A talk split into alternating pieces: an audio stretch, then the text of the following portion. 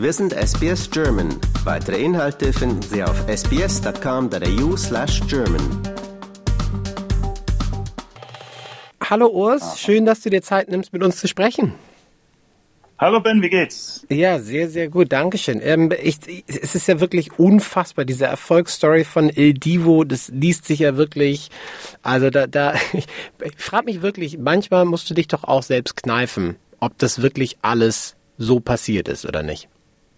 Ja, ganz klar. Und vor allem, äh, es ist ja nächstes Jahr, es ist 20 Jahre, dass wir angefangen haben mit Il Divo, dass die erste CD rausgekommen ist.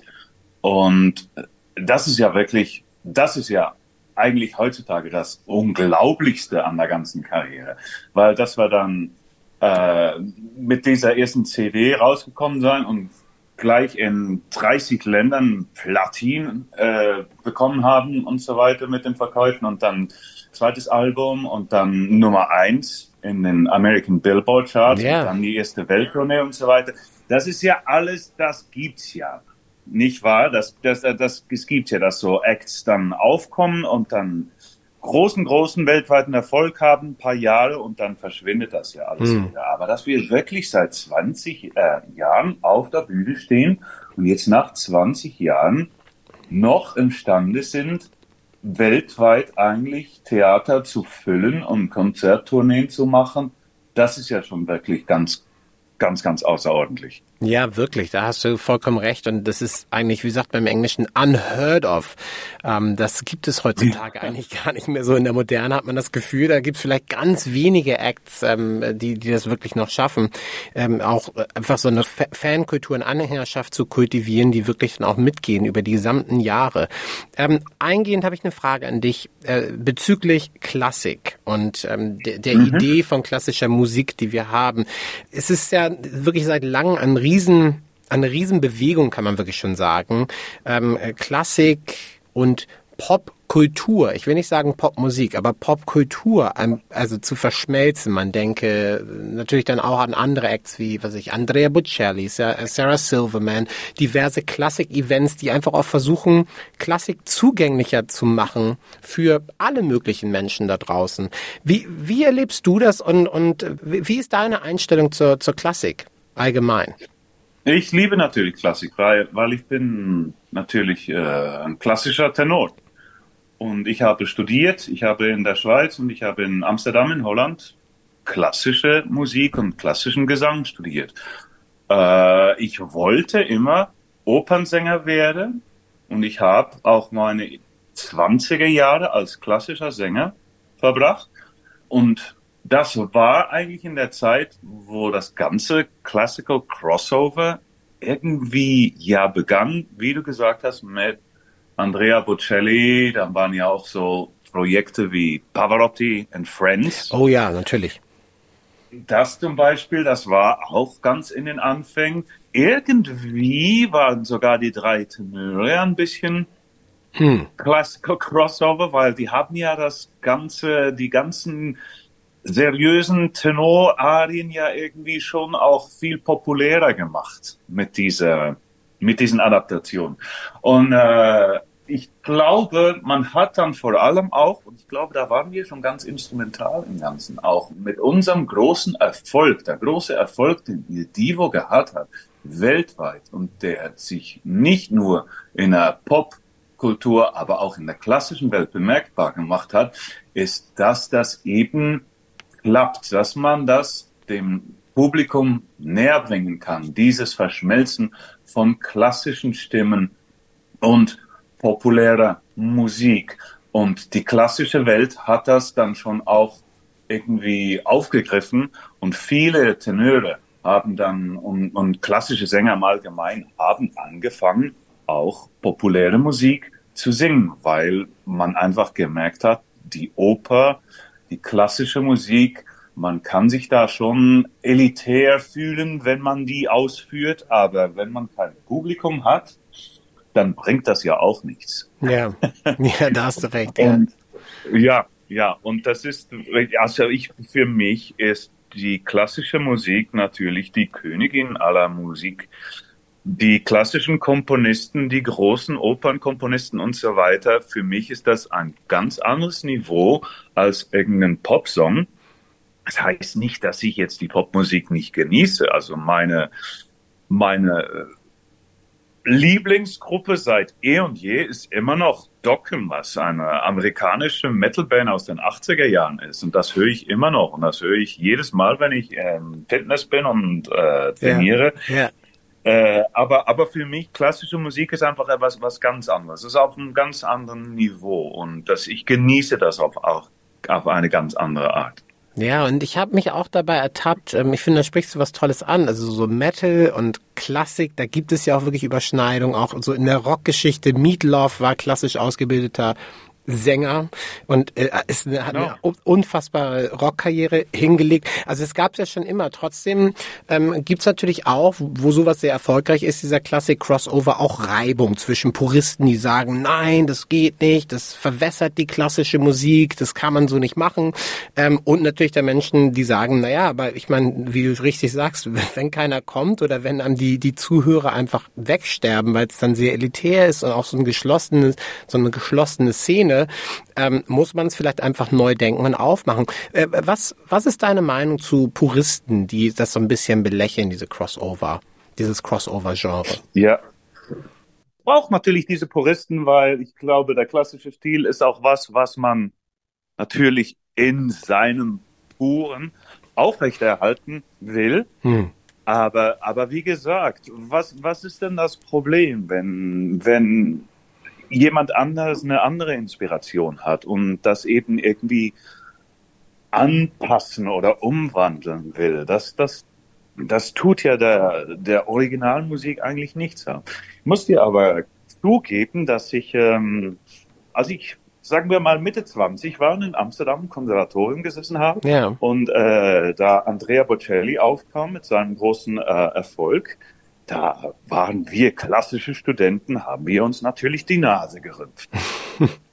Und wir haben natürlich alle zueinander gesagt, also sowas würden wir absolut nie machen.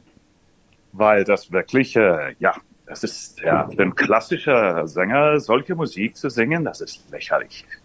Und äh, ja, nur ein paar Jahre später habe ich dann mit Il Divo angefangen und äh, diesen großen Erfolg gehabt. Also da habe ich dann wie man so schön sagt, meine eigenen Worte runterschlucken müssen. Aber weißt du was, ich finde, das ist gerade etwas, und da kommen wir jetzt vielleicht in den politisch, politischen Bereich wieder gar nicht zu sehr abdriften, aber das ist etwas, was auch heute wirklich uns verloren geht, genau sowas dann auch einfach ehrlich zu sagen. Also da wirklich zu sagen, ja, das war meine Meinung und ähm, wenn ich jetzt darauf zurückschaue, dann, dann da muss ich schon einfach eingestehen, habe ich auch die Nase gerümpft. Aber ich finde, das ist ja schön, auch sowas ganz offen zu besprechen und da kein Hehl draus zu machen. Und ich finde, genau das kann man in anderen Lebensbereichen, könnten wir das auch in anderen Lebenslagen sehr gut gebrauchen, diese Einstellung. Also das finde ich eine sehr, sehr ehrliche Ansage. Und ich glaube einfach auch der Erfolg, den ihr mit Divo hattet und habt, der spricht ja wirklich für sich. Ähm, ihr hattet, du hast es gesagt, 20 Jahre, unglaublich. Ihr hattet wirklich eine bewegende und bewegte Karriere und Zeit als Quartett. Ähm, ein Thema, was natürlich aktuell und seit, seit einiger Zeit natürlich riesig ist, ist der Verlust eures Freundes Carlos Martin. Das hat euch natürlich unfassbar schwer getroffen. Wie, wie war die Zeit danach, wenn du darüber reden magst? Aber vor allem geht es mir darum, wann, wann ist in euch der Wunsch und dieser Entschluss gereift, dass ihr als Divo weitermachen wollt? Ja, das war eine ganz interessante Dynamik, weil wir waren natürlich völlig zertrümmert. Und wir haben ja, als der Carlos den Covid äh, hatte, ich, ich bin auch krank geworden, mhm. weil ich, ich, ich war völlig äh, geimpft und alles. Aber, aber irgendwie haben wir es dann doch irgendwie bekommen, alle in England. Und, äh, und ich bin da wirklich auch ein paar Tage wirklich schlecht ja. schlecht, schlecht äh, gewesen und, und, und im Bett gelegen da irgendwie in Isolation in, in Hotel in, in Manchester und wir waren völlig zerstört und ich dachte, das war's, Ende. Mein ja. Leben, wie ja. ich das gekannt habe, die letzten 17, 18 Jahre, ist vorbei und kommt nie mehr zurück. Oh, wow. Und äh, wir haben uns dann wieder erholt und wir haben, sobald wir dann wieder nach Hause konnten und ein bisschen zur Ruhe kommen, emotionell, hm. haben wir dann natürlich äh, Meetings gehabt mit dem Management und so weiter. Und fürs Management war es eigentlich klar, dass das weitergehen muss. Die waren also nicht irgendwie ihr müsst weitermachen. Ja. Natürlich immer. Wir sind natürlich alles Erwachsene und wir haben eigene Entscheidungsfähigkeit und so weiter. Klar. Aber die haben gesagt, äh, hört zu, Jungs, es, äh, wir haben eine Konzer Konzerttournee geplant hm. für nächstes Jahr und alle Leute fragen, was geht mit El Divo? Und äh, also, wenn ihr weitermachen wollt, dann ist das überhaupt kein Problem. Und wir waren ja da auch riesig glücklich, dass wir eigentlich äh, den, den Stephen Labrie, der dann diese Tournee mit uns gesungen hat als Gastsänger, ja. dass wir den wirklich sehr schnell gefunden haben. Das war ist ja ein alter Bekannter von David und seiner Frau Sarah. Und dass der dann so in die Bresche gesprungen ist und auch wirklich so schnell dieses Repertoire gelernt hat und ja. so weiter. Und sich auch wieder, da kommen wir wieder zurück zum Purismus. Ein klassischer Sänger dann, der ja rund um die Welt schon Opernrollen gesungen hat für hm. die äh, vorigen paar Jahre und dann sagt, ja, weißt du was? Okay, das macht mir Spaß, das mache ich. das ist ja auch, das kommt ja dann noch dazu. Das ist ja wirklich war wirklich ein ganz spezieller Glücksfall, weil ich glaube auch die meisten Opernbaritöne, die dann schon irgendwie doch eine renommierte Karriere haben, hätten dann gesagt, ach, wisst ihr was, nee, ich bin zufrieden mit was ich mache und ich bin ja, ich singe Oper und ich mache nicht. Das habe ich ja auch dem Simon Cowell gesagt. Ich bin Opernsänger, ich mache nicht solche Sachen. du hast deine eigenen Worte dann auch essen müssen, aber ähm, ja, ja, aber toll. Also das, genau. das ist natürlich auch keine mhm. einfache, äh, also es muss ja nicht, muss wirklich auch nicht einfach gewesen sein für Steven, aber äh, das ist natürlich toll, dass da auch eine, eine Verbindung bestand. Ich glaube, das hat es wahrscheinlich auch einfacher für euch gemacht, oder? Ja, ganz bestimmt, ganz bestimmt, ganz bestimmt. Und Steven ist ein, ist, ist ein ganz toller Typ. Es, es ist super. Es, also ersten Mal ist er ein ganz großartiger Sänger und hat eine super Arbeitshaltung und, und ist auch, es ist ein, ist ein wunderbarer Mensch. Es ist so ein lieber Mensch. Wirklich, das, ja, das hat alles, das ist eigentlich alles so natürlich wieder zusammengekommen und so einfach, wenn alles so unglaublich schwierig hätte sein können, dass ich mir immer gesagt habe, das muss so sein. Ja. Musik ist ja immer etwas, wo es ja ganz viel um Dynamik geht und Energien und ähm, das kann man auch gar nicht sich so bauen oder konzipieren und ich meine da jetzt durch so einen langwidrigen äh, Casting-Prozess durchzugehen und so, ich glaube, dass da, ich, ich stelle mir das ziemlich schwierig vor, gerade wenn man so viele Jahre zusammen verbracht hat. Und da ist es, glaube ich, dann sehr, sehr hilfreich, ähm, da wirklich dann äh, diese Energie oder diese, dieses passende Person über einen persönlicheren Weg zu finden. Das stelle ich mir vor, das muss unfassbar äh, erleichternd gewesen sein für, äh, für euch, weil als Trio weiterzumachen war wahrscheinlich ja nie eine Option. Ähm, nee, wir, wir, haben das, wir haben das ja auch letztes Jahr so gemacht, dass wir das erst, den ersten Song, den wir gesungen haben, haben mm. wir zu dritt gesungen. Mm. Aber das ist natürlich etwas ganz anderes auch, weil wir drei Tenöre sind. Klar. Und dann, wenn wir die, die Baritonstimme da nicht dabei haben, mit dem dunklen Tama und so weiter, mm. das gibt natürlich ein ganzes anderes äh, vokales Arrangement. Ja. Es klingt einfach nicht dasselbe. Und von dem her die Frage kam nämlich, ob wollt ihr einfach zu dritt weitermachen? Und, und wir haben da ganz schnell gesagt, nee, das, also wenn wir einen Bariton finden können, der das macht, der bereit ist, da, da, äh, da mitzumachen, dann machen wir das ganz bestimmt zu viert weiter. Ja, und das wird eure Anhänger und eure Fans unfassbar gefreut haben. Im Oktober und November kommt ihr zum ersten Mal seit 2018 zurück nach Down Under, zurück nach Australien. Welche Bedeutung hat der Kontinent genau. für euch? Ja, wir freuen uns natürlich riesig darauf, weil äh, Australien ist weit weg für uns. für, für, alles. Australien ist weit weg für alles, ja, ja. genau, Australien ist einfach nicht so, so ein Ort, wo du einfach mal schnell hingehst übers Wochenende, nicht wahr? Ja. Und äh, deswegen, deswegen ist das irgendwie schon ganz speziell, wenn wir dann nach Australien eingeladen werden, um wieder Konzerte zu machen. Mhm. Und ich kann mich immer wunderbar erinnern an unseren ersten Erfolg in Australien. da haben wir an dieser großen Loki-Skala gesungen, Ja. da haben wir My Way gesungen und Michael Bublé war da, da haben wir ihn kennengelernt und so weiter. Und das war wirklich super toll. Und dann die erste Tournee auch haben wir wirklich äh, Abende um Abende um Abende alles ausverkauft. Das war wirklich ganz, ganz großartig. Und äh, dann, wie gesagt, Australien ist nicht ein Ort, wo wir dann jedes Jahr auf jeder Tournee wieder zurückgekommen sind. Und jetzt ist es fünf Jahre hier.